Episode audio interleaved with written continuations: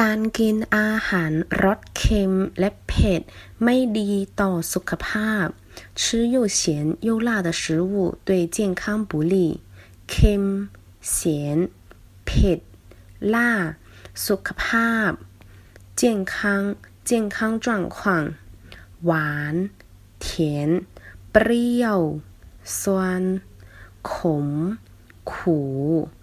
ข้าวซิง